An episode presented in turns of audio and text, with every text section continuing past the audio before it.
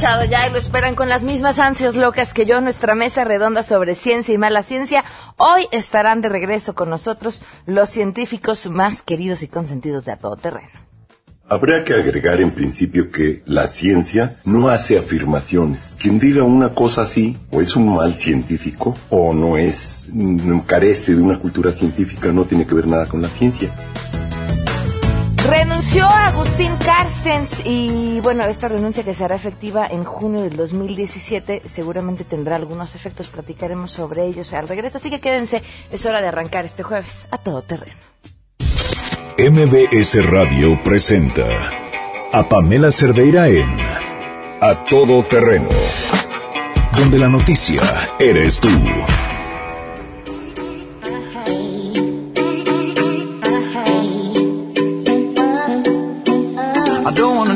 No, no, no. Who's taking you home, home, home, home? I'm loving you so, so, so, so. The way I used to love you, no, I don't wanna know, no, no, no. Who's taking you home, home, home, home? I'm loving you so, so, so, so. The way I used to love you, oh, I don't wanna know.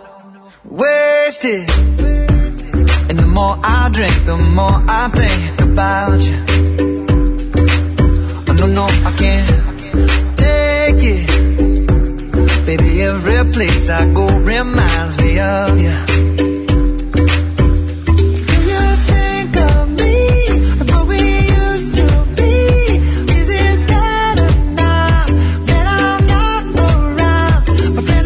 Bienvenidos a Todo Terreno, gracias por acompañarnos en este jueves primero de diciembre del 2016. Ahora sí, ya nos cargó la Navidad. Se nos acabó el año, rapidísimo ya, y este, y este mes en especial, que se va como agua, que se va como aguinaldo, que se nos va volando. Saludos a Viridiana Sánchez, muchísimas gracias Viridiana por acompañarnos y por escribirnos, nos está escuchando en vivo. Eh, muchas gracias eh, a quienes ya tienen sus boletos para irse al Auditorio Nacional el día de hoy. Felicidades, que bueno, eh, gracias por compartir la experiencia nos mandan fotos de cómo se la pasan. Eh, buenos días, hoy es el último día que te saludo de Santa Clara, California. Regreso a México lindo y querido. Y ya mañana, primero Dios, te saludaré desde Coacal con el Estado de México. Saludos y que tengas un bonito día. Muchísimas gracias por escribirnos. Adriana Martínez, también muchísimas gracias por escribirnos eh, temprano eh, acerca de lo que sucede en el constituyente, un tema que estaremos platicando la próxima semana, indispensable, importantísimo y pareciera además que está pasando eh, pues así como sin, sin mucha luz, sin mucha atención y eso puede ser sumamente peligroso.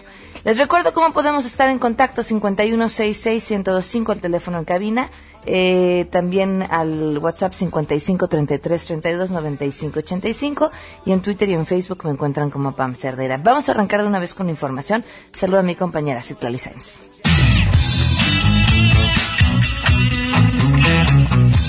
Como parte de las investigaciones por el caso Veracruz, la Procuraduría General de la República y la Secretaría de Hacienda recuperaron 421 millones de pesos de empresas vinculadas al gobernador con licencia de aquella entidad, Javier Duarte de Ochoa. La PGR detalló que esta acción fue posible luego de que dos de las empresas vinculadas a este caso, una vez que conocieron el esquema de prestanombres y dispersión de recursos públicos estatales, firmaron voluntariamente un convenio con ambas dependencias. Las autoridades federales indicaron que 250 millones de pesos se encuentran listos para ser entregados a las autoridades veracruzanas y el monto restante será transferido mediante exhibiciones mensuales cubriendo el interés legal correspondiente. Al respecto, el titular de la PGR, Raúl Cervantes, afirmó que los 250 millones recuperados son prueba de que la institución utilizará todos los recursos a su alcance para con herramientas modernas del nuevo sistema adversarial, combatir la corrupción y recuperar recursos y bienes públicos transferidos indebidamente, informó René Cruz González. El robo o usurpación de identidad será considerado un delito grave y quien lo cometa pasará de 1 a 6 años en prisión, pagará una multa de entre 400 y hasta 600 días y no podrá salir bajo fianza. Así lo determinaron los diputados federales al aprobar cambios al Código Penal Federal. Recordaron que México ocupa el lugar número 8 en el mundo por el número de casos presentados y indicaron que tan solo en los primeros seis meses de este año se registraron 33 mil denuncias. También establecieron que la sanción aumentará en un un 50% si el infractor es un funcionario público o un particular con acceso a los datos de las personas. Detallaron que usurpar la identidad es cuando una persona por sí misma o a través de terceros se apodera, apropia, transfiere y utiliza datos personales sin autorización o se hace pasar por otra persona para cometer o favorecer un delito, informó Angélica Melín. A petición de las bancadas del PAN y PRD, el Senado de la República determinó postergar nuevamente la designación del fiscal anticorrupción hasta el próximo periodo ordinario de sesiones que inicia en febrero de 2017. En conferencia de prensa, el coordinador de los senadores del PRI, Emilio Gamboa Patrón, informó que todavía existen algunas inquietudes en torno a este tema, por lo que se decidió otorgar más tiempo y realizar las comparecencias de los 32 candidatos hasta enero próximo. Sin duda alguna, el no sacar al fiscal anticorrupción pues puede ser un mal mensaje, pero si hay inquietudes todavía aquí en el Senado de la República, como lo han transmitido Acción Nacional y el PRD, no así el PRI y el Verde Ecologista. Estamos en la mejor disposición de privilegiar la política y de decirles, está bien, vamos a trabajar todo enero, vamos a escuchar con el tiempo necesario a cada una y a cada uno de los 32 participantes, los que se inscribieron. Para Noticias MBS, Oscar Palacios. Gracias. El secretario de Hacienda, José Antonio Mir Curibeña, felicitó al gobernador del Banco de México, Agustín Carstens, quien aceptó esta mañana trabajar en el Banco de Pagos Internacionales, que es el Banco de Bancos Centrales, y que asumiría la gerencia de esta institución internacional en octubre del 2017. Manifestó que la renuncia que presentó el gobernador del Banco de México al Ejecutivo Federal se podrá hacer efectiva a partir de julio del 2017 y no genera preocupaciones, sino gusto por el desempeño que ha tenido un hombre como Agustín Carstens, a quien saludó y le deseó suerte en su nueva encomienda. Para Noticias MBS, Citlali Sáenz. Con el fin de conocer los derechos de las víctimas de secuestro en este país, la Comisión Ejecutiva de Atención a Víctimas, en conjunto con la Secretaría de Gobernación y la Coordinación Nacional Antisecuestro, así como la sociedad civil, presentaron de manera oficial la cartilla de derechos de las personas en situación de víctimas de secuestro. Durante la presentación, Julio Hernández Barros, titular de la CEAP, destacó que la dependencia a su cargo atiende actualmente a mil víctimas de este delito en el país. Cartilla que es un instrumento de política pública de vanguardia, que además de informar a las personas sobre sus derechos en caso de ser víctimas de secuestro, concentra acciones que deben de implementarse de manera inmediata para esos momentos en los que el tiempo es fundamental. La cartilla contiene información sobre lo que señala la ley respecto a cometer un secuestro, además recomendaciones para las personas que hayan sido secuestradas y qué hacer en caso de plagio, además de los derechos de las víctimas. De inicio se cuenta con un tiraje de 15.000 ejemplares distribuidos a través de la Coordinación Nacional Antisecuestro y también en todas las unidades antisecuestro del país. Para Noticias MBS, Satsiri Magallanes. Este sábado 3 de diciembre se llevará a cabo la octava edición de la Noche de las Estrellas 2016. La observación astronómica tendrá más de 90 sedes en todo el país y la inauguración será en su sede central, las islas de Ciudad Universitaria de la UNAM. Así lo señaló el coordinador de este proyecto y director general de divulgación de la ciencia de la UNAM, José Franco. La astronomía es, eh, es un vehículo amable, es una ventana maravillosa para asomarnos a la ciencia y la tecnología queremos tener muchos científicos y muchos ingenieros en nuestro país y muchos emprendedores. La Noche de las Estrellas ha crecido, iniciamos en el 2009 con 26 sedes, este año tenemos 91 sedes. Les ha informado Rocío Méndez.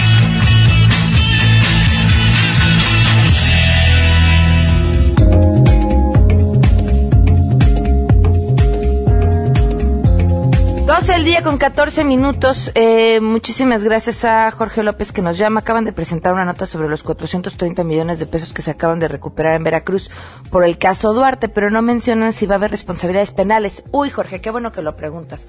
Fíjate que lo mismo me preguntaba yo eh, esta semana cuando se conoció esta información y hoy eh, leía, lo publica el periódico Reforma, si no me equivoco, que celebraban la velocidad con la que se había recuperado el dinero gracias al nuevo proceso de justicia oral y que esto había hecho que en prácticamente dos meses de, proceso eh, se hubiera resuelto de manera tal que el dinero vaya a ser eh, devuelto y no lo que hubiera tomado a lo mejor dos o cuatro años. Eh, eso yo creo que sí, todos lo tenemos que celebrar pero que había sido prácticamente mediante un acuerdo al que habían llegado con las empresas que se habían utilizado para pues desviar estos recursos, que se iba a regresar y que no iba a haber por el momento mayores responsabilidades hacia las empresas, lo que a mí me parece indignante. Y no solo eso, Jorge, lo que es todavía más indignante es que no van a regresar los 430 millones así de jalón. Es más o menos la mitad lo que se regresó de, de jalón y lo demás se va a regresar en cómodas mensualidades como de 17 millones de pesos. Por ahí va la cifra más o menos. En cómodas mensualidades. Así que uno puede poner una empresa para desviar recursos públicos, que además se desviaron de las áreas más vulnerables y de las que más se necesitan, que da igual, da igual de cuáles, robar es robar, ¿no? Este, y, y, llegamos a un acuerdo para que nos regresen el dinero, una parte del dinero, y la otra se las dejamos en cómodas mensualidades, y ya ahí termina, porque la, y, y lo celebramos, porque celebramos que el dinero se recuperó en, en, en menos tiempo. Quizás sí, quizás recuperar el dinero público que, que, se va así, de esta forma, eh, se volvió en un tema imposible y en una realidad que nunca se viera. Pero tiene que haber una mayor repercusión, no no puede ser nada más eso y ya. A mí, a mí me parece indignante. Me parecen indignantes las cómodas mensualidades. ¿Por? ¿Cómo? O sea, sí tienen el dinero, pero lo van a regresar en mensualidades porque pues, está dejando mientras intereses o lo tienen que recuperar. Pero si lo van a pagar y lo van a recuperar, ¿de dónde? Porque seguramente entonces tendrán bienes y esos bienes se podrían dar. No sé. Me, me hace hacerme muchísimas preguntas y a mí este este festejo del retorno de estos millones de pesos me, me, me, me deja muy, muy, muy incómoda. Pero saben que es una de buenas noticias. Vamos con ellas. Primero, celebramos y felicitamos a Adriana Magali Fuentes Andrade, que el día de hoy es su cumpleaños, de parte de su esposo, que le manda un fuerte abrazo. Que te consientan muchísimo, Adriana, que, eh, que te abracen, que te den besos a papachos eh, y que te lleven a comprar algo bonito, a comer algo rico. Este, de aquí disfruta todo el día, todo el, todo el año, porque así es como se merece. Eh, otra, bueno, el Auditorio Nacional los invita al concierto de Navidad, programa especial con la Orquesta Sinfónica de Minería, bajo la dirección del maestro eh, Carlos Spierer. Esto es el domingo 11 de diciembre a las 6 de la tarde. Este concierto de Navidad, que va a ser una cosa espectacular, Pueden encontrar los boletos en Ticketmaster y en las taquillas del Auditorio Nacional. No se lo pierdan el domingo 11 de diciembre. Y otra de las buenas noticias que les comparto el día de hoy tiene que ver con lo que encontraron investigadores de eh, Bélgica. Ellos descubrieron una proteína capaz de detener el desarrollo de la obesidad y la diabetes tipo 2, además de reducir el colesterol y el riesgo de arteriosclerosis. Este descubrimiento es resultado de 10 años de trabajo y fue publicado esta semana en la revista Nature Medicine y allá en el camino para el futuro desarrollo de un medicamento contra estas enfermedades que son, ojo, la obesidad, y la diabetes como consecuencia de esta, las graves amenazas, sobre todo en países como el nuestro. Los investigadores realizaron tres baterías de pruebas con ratas obesas, todas ellas con resultados positivos, incluso en el caso de las ratas sometidas a un régimen alimenticio rico en calorías. En las tres ocasiones, las ratas fueron divididas en cuatro grupos a las que se les administró de manera respectiva esta proteína aislada eh, la bacteria en su versión viva, la bacteria pasteurizada o un placebo y después de cinco y seis semanas de tratamiento, los investigadores comprobaron tanto en la bacteria pasteurizada como en la proteína aislada que tenían la misma capacidad de impedir el aumento de masa corporal e impedir el desarrollo de la diabetes tipo 2. El efecto benéfico es menos importante con la administración de la bacteria en su versión viva. Bueno, pues esto que seguramente llevará a un desarrollo importantísimo en cuanto al problema, enorme problema de la obesidad, como les decía ya también de la diabetes. 12 del día con 19 minutos. Vamos a una pausa y continuamos. Más adelante, a todo terreno. ¿Qué viene tras la renuncia de Carstens al Banco de México? De eso platicaremos de vuelta. Queremos conocer tus historias. Comunícate al 5166-1025. Pamela Cerdeira.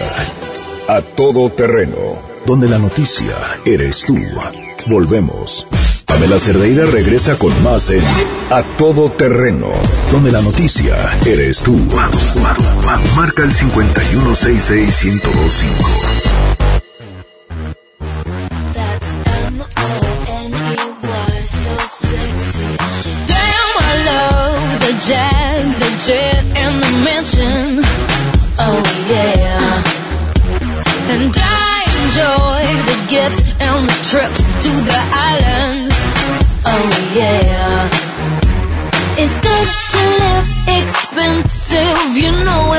Del día con 27 minutos, continuamos a todo terreno. Muchísimas gracias por seguir con nosotros y por supuesto sus comentarios. Saludos Eduardo, que dice, te escuchamos desde Matehuala, salúdame a los químicos del ISTE hoy por ser el Día del Químico. Pues un gran abrazo y a todos los que nos están escuchando. Eh, muchísimas gracias a Viridiana por sus comentarios. Eh, desde Denver, Isaac eh, dice, me acordé de aquello de ladrón que roba ladrón por el tema de Veracruz, justamente el que estábamos hablando. Eh, Eric, eh, muchísimas gracias por escribirnos y compartirnos eh, todas tus historias. Bueno, pues así con la información, la renuncia del gobernador del Banco de México, efectiva por supuesto a partir del próximo año, pero cuáles serían las consecuencias. Y le agradezco enormemente a Jorge Ramírez, investigador en temas de economía y socio de la TAMPM que nos acompaña esta tarde. ¿Cómo estás, Jorge? Buenas tardes. Pan, me da muchísimo gusto saludarte y estar de nuevo en tu programa. Igualmente, Eh, muy gracias. Oye, bueno, ¿qué lectura hacerle esto y que por supuesto eh, la noticia nos cae como balde de agua fría, sobre todo por el momento en el que estamos atravesando?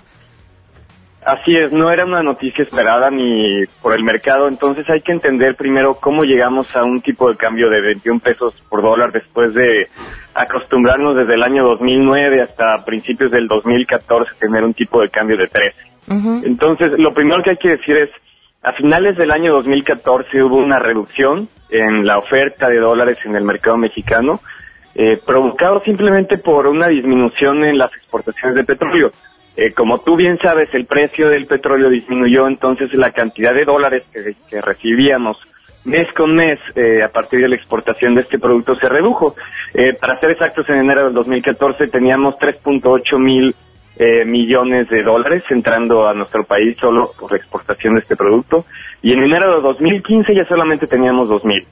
Entonces, si esto lo sumamos a un segundo efecto eh, que, que tuvimos eh, durante finales del año 2015, que es una incertidumbre en el mercado internacional que llevó a, a los inversionistas a demandar menos eh, los bonos eh, en pesos eh, mexicanos y además una alza en las tasas de interés de Estados Unidos, eh, pues se puede entender eh, parte de esta depreciación que hemos estado bien- viendo durante los últimos años, eh, que nos llevó a un nivel promedio ya de, de 16 eh, pesos por dólar por ahí del año 2015.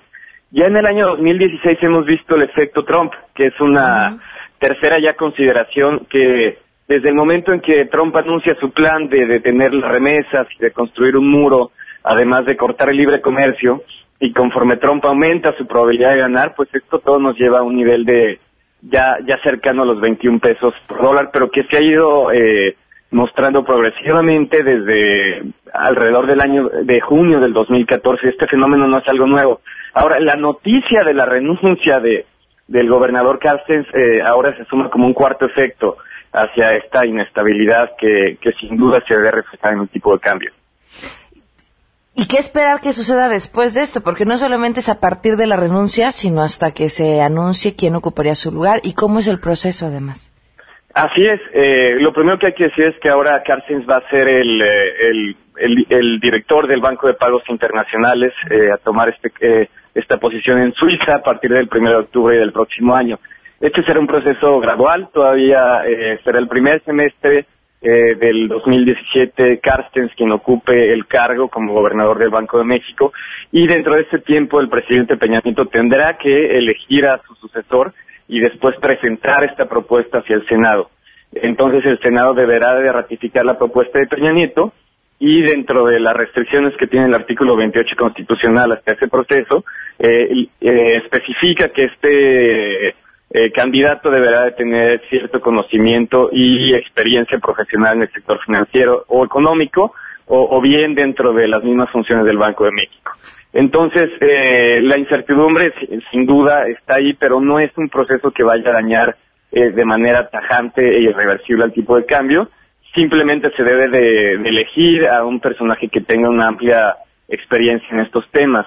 Eh, ahora, lo que sí hay que decir es, la política monetaria que, que se implementó por medio de Carstens fue una política responsable. El Banco de México se queda en una situación estable eh, con niveles de reservas internacionales bastante aceptables que, que fueron aumentando entre el año 2009 y 2015, con una ligera disminución en el, en el 2016, eh, con un...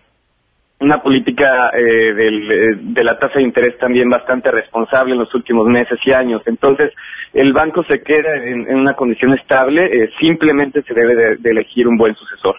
Creo que y ahí justamente es donde va a estar eh, lo interesante del tema, porque cubrirlo y encontrar esa persona ideal para ocupar su espacio no va a ser tarea fácil y si por algo se ha distinguido esta administración es justamente por no encontrar los mejores cuadros. Así es, ahí, ahí hay un tema interesante. Existen los candidatos ahí, eh, eh, podemos ver en la mesa de los subgobernadores eh, personas que han estado ya bastantes años en, el cargo y que conocen la política monetaria de nuestro país. Eh, tenemos también expertos en el, en el, sector financiero que se pueden eh, hacer cargo de, de, esta oficina. Sin embargo, también hemos tenido un pésimo historial por parte del, del, del presidente en turno eh, en torno a los nombramientos recientes. Eh, se puede analizar el currículum del, del, del, del, actual secretario de Medio Ambiente, el cual eh, tiene una baja experiencia en temas ambientales, el mismo secretario de Desarrollo Social no es un experto en temas de pobreza, entonces eh, sí, y sí pues la secretaría que toques. por este por este sentido.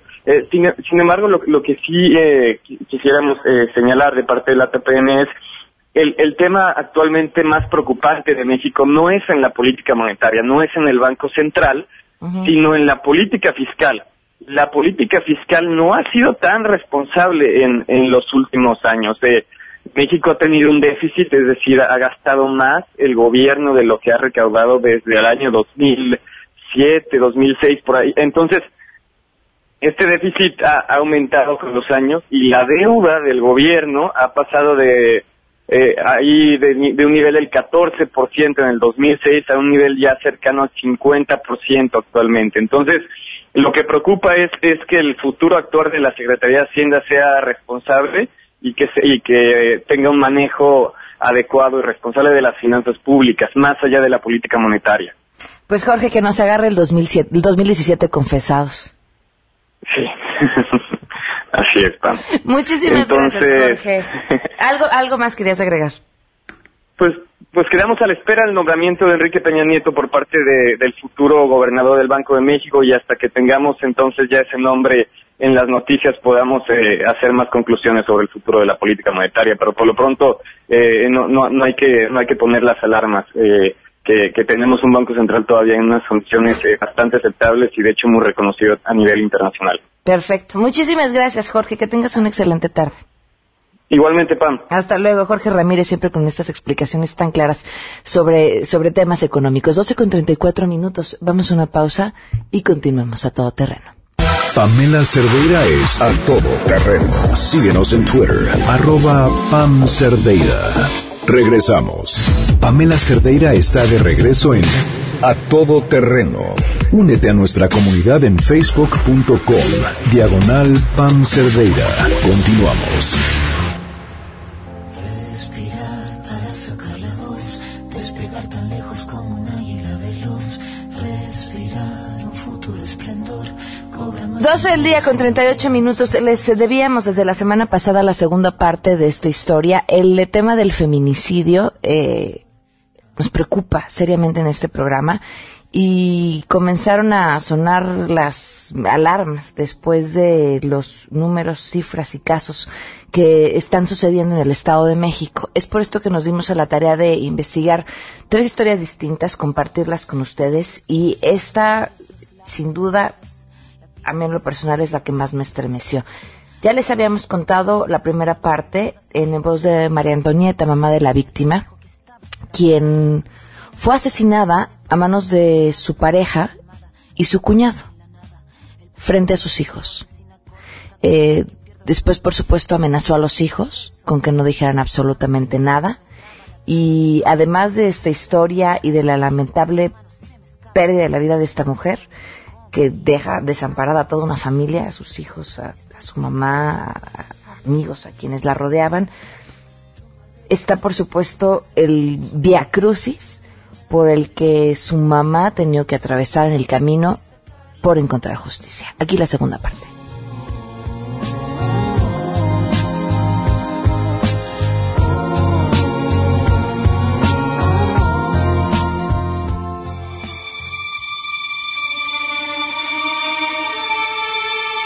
Encierra el caso ante la, ante la Comisión Interamericana. ¿Qué crees, señorita? Ya solicitaron información a Relaciones Exteriores y le están pidiendo al Estado mexicano que informe el estado en que se encuentra ahora el caso. Están pidiendo la sentencia del Matute, están pidiendo la exoneración del Matute, es que así lo apodan, ¿eh?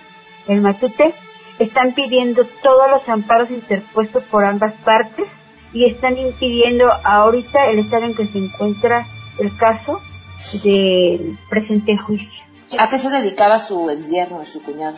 Él trabajaba, él era chofer de un microbús de la ruta 22 que es de Nicolás Romero hacia el Toreo, aunque su familia son, este, tienen varios microbuses, pero él trabajaba a Alejandro Zamorasi. ¿Había, su hija ya le había reportado antes incidentes de violencia con su pareja? Sí, claro. Él, ella en una ocasión se presentó ante el DIF porque él quiso apuñalarla. En esa ocasión, su, un hermano de Bernardo lo, la defendió y la llevan a la casa. La traen a la casa mi hija va al DIF y denuncia, él es adicto a las drogas, alcohólico.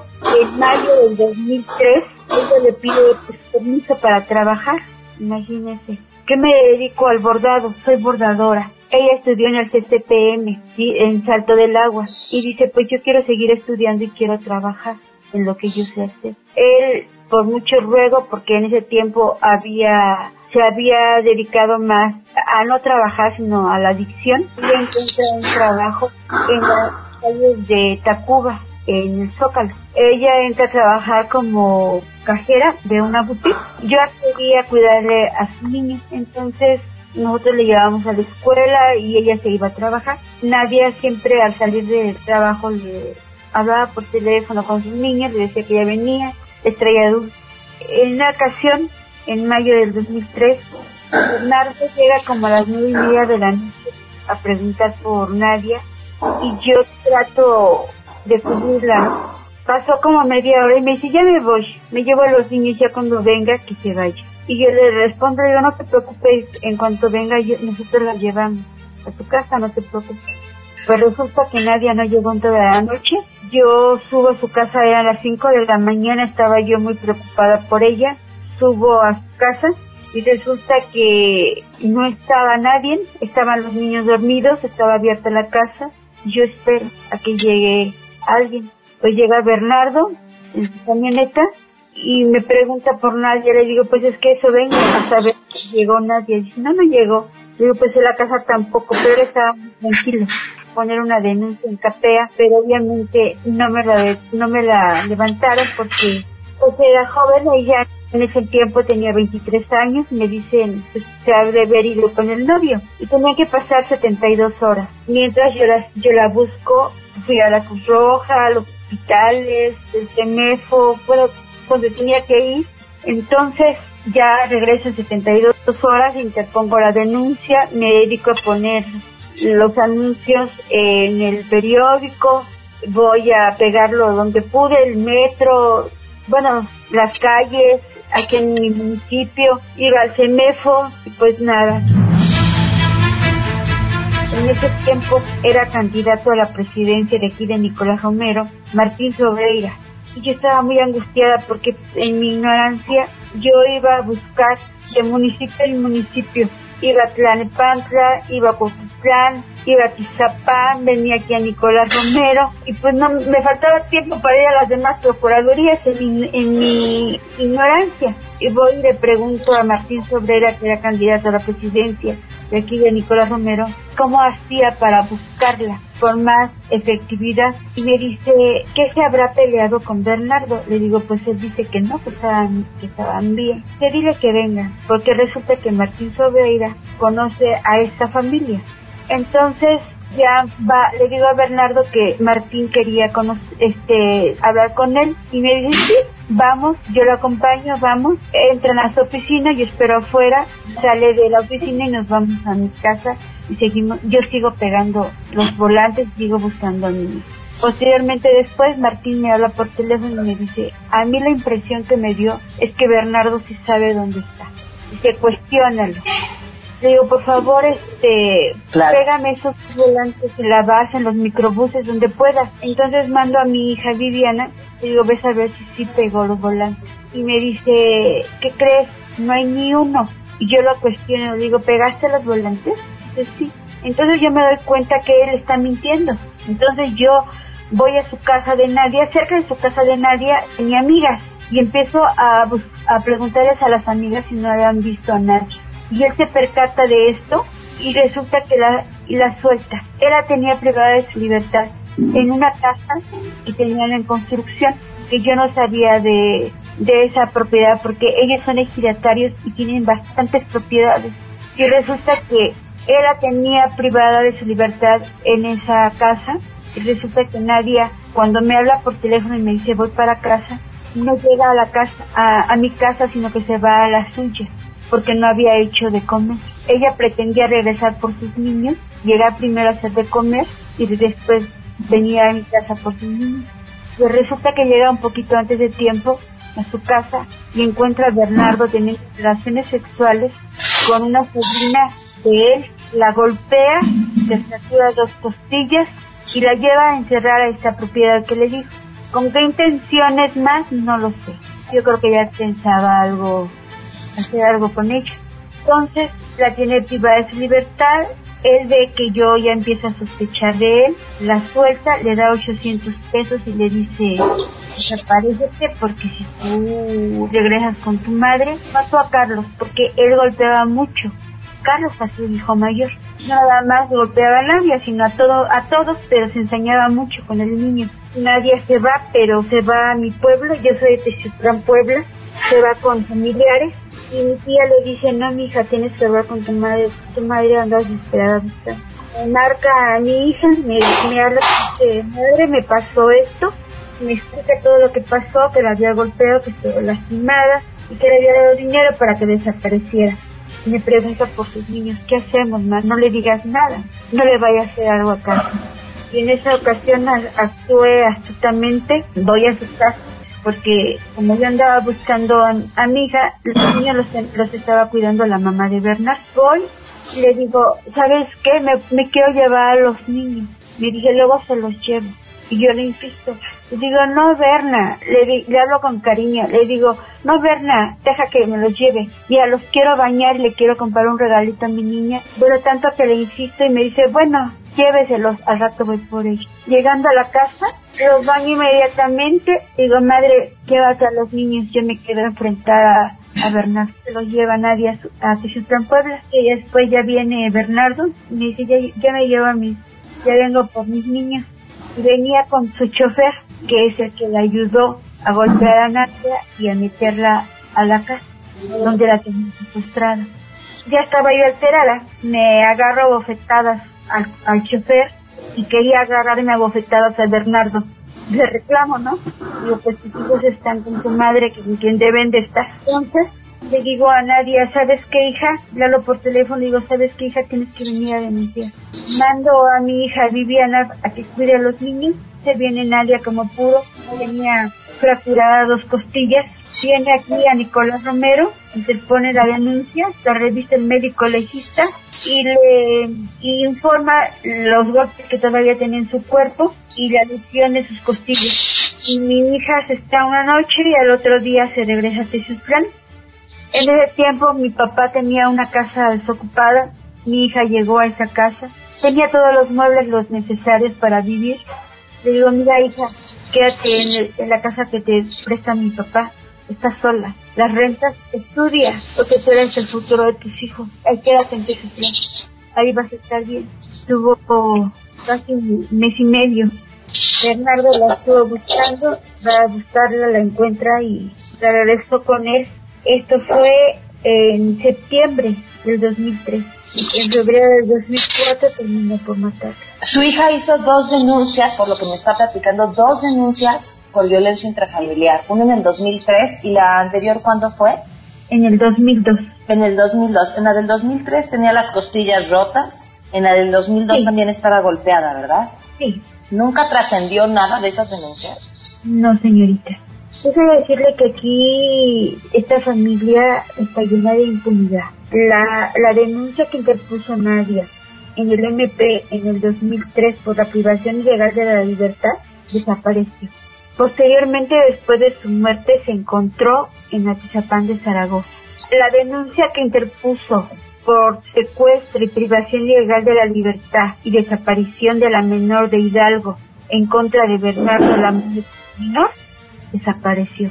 Ya hasta posteriormente después en una marcha exigimos a Secretaría de Gobernación un rastreo porque tenía yo la seguridad de que había una denuncia. La madre de la menor la puso en Constitución Izcalli la, este, la denuncia y otra en Hidalgo y otra en Constitución Izcalli. Pues la de Constitución Izcalli desapareció y apareció hasta Ecatepec. ¿Por qué esta familia se mueve con tanta impunidad? Digo, además de que entiendo que hay un sistema que no funciona, que es clarísimo, por desidia, por machismo, no sé yo por qué, pero, pero ¿qué pasa con esta familia? ¿Es el dinero? ¿Están muy bien relacionados?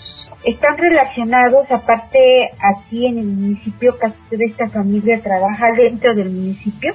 Aparte, Alejandro, este Donato Zamora Rosas, que fue también testigo de descargo, Alejandro Zamora sí, también funcionario público, que también trabaja, es funcionario público.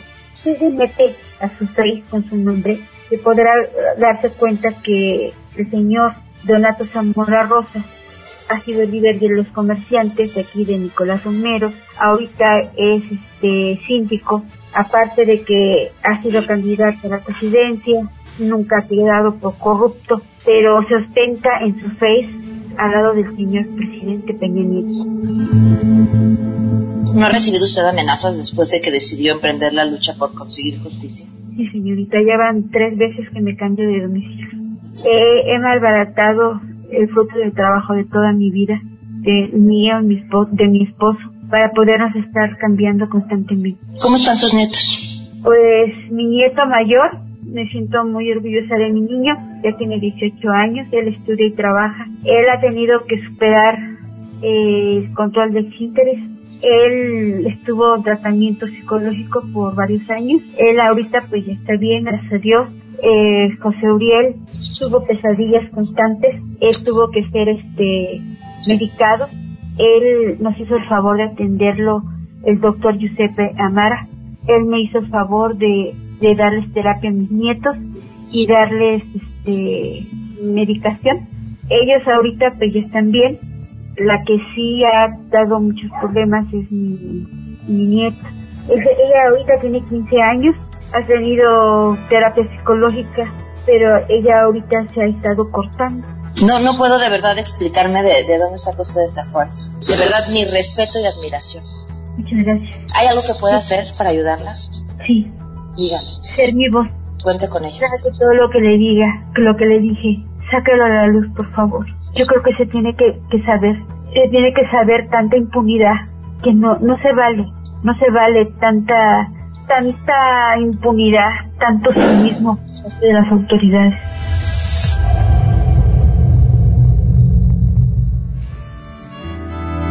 Hace unas semanas me compartí a través de redes sociales la imagen de un tipo al que me tocó ver cómo desde un coche le dio una nalgada a una mujer que iba caminando. Eh, por supuesto que hice la denuncia correspondiente, no ha pasado absolutamente nada, eso fue aquí en la Ciudad de México. Pero lo que me llamó la atención fue que una persona en Facebook eh, comentó que había que saber diferenciar las cosas que nos hacían o no una mejor sociedad. Supongo argumentando que para él eh, exhibir a una persona que le había dado una nalgada a una mujer en la calle desde un vehículo no nos hacía una mejor sociedad. La indiferencia y la normalización de la violencia son las que nos tienen como estamos. Hay que enojarnos. Mucho. Muchísimo. Volvemos. Si tienes un caso para compartir, escribe a todoterreno.mbs.com.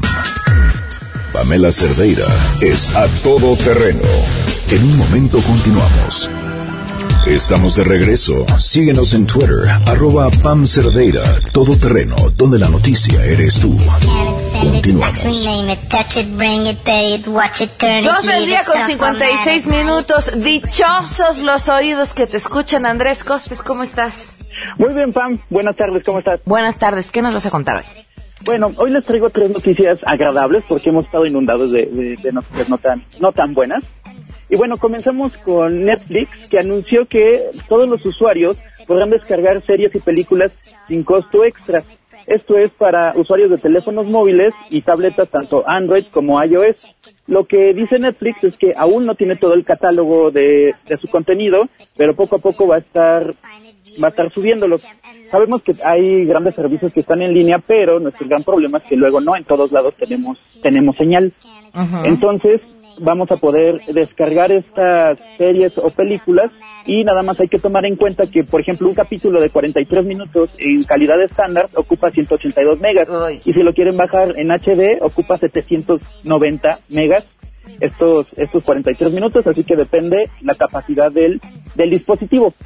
En, una- en otra noticia también agradable, porque eh, Uber dice que le va a llegar a más personas porque eh, amplía las opciones de pago y ahora se puede pagar en efectivo. Esto lo hizo en, lo anunció en el Estado de México, eh, lo anunció el fin de semana pasado y está disponible en el Estado de México, Monterrey, Aguascalientes, San Luis Potosí, Tijuana, Mexicali, Hermosillo, Mérida y Guadalajara. Oye, en cuanto a la primera es muestra de lo que nos pasa en esta generación, tenemos todo y sin embargo siempre nos falta algo. Si no nos falta conexión, nos falta espacio o nos falta batería. Exactamente, sí, sí, lo que yo siempre he dicho es que luego no podemos confiar en algo que si se nos va la luz, ya desaparece. Exactamente. Costes, tu Twitter. Mi Twitter, arroba el costes, que tengan excelente día. Eh, igualmente para ti, mucha suerte mañana, Costes. Un abrazo. Gracias. Hasta luego. Oigan, por cierto, ya llegó la mejor época del año. Ahora sí ya llegó diciembre, ya nadie se escapa. Y si están buscando un regalo verdaderamente especial, yo les aconsejo que se den una vuelta por Movistar. Les están dando a la compra de un teléfono y recarga de 200 pesos unos lentes de realidad virtual. Y con estos lentes pueden ir a donde quieran. De verdad, ¿eh? A donde quieran. La imaginación y por supuesto las aplicaciones son el límite, pero pueden eh, encontrar contenido interesante para toda la familia. Así que eligen una Navidad diferente, elige Movistar. 12.58 se quedan en compañía de Alejandro Cacho. Soy Pamela Cerdeira. Adiós. MBS Radio presentó a Pamela Cerdeira en A Todo Terreno. Te esperamos en la siguiente emisión. A Todo Terreno, donde la noticia eres tú. MBS Radio, en entretenimiento, estamos contigo.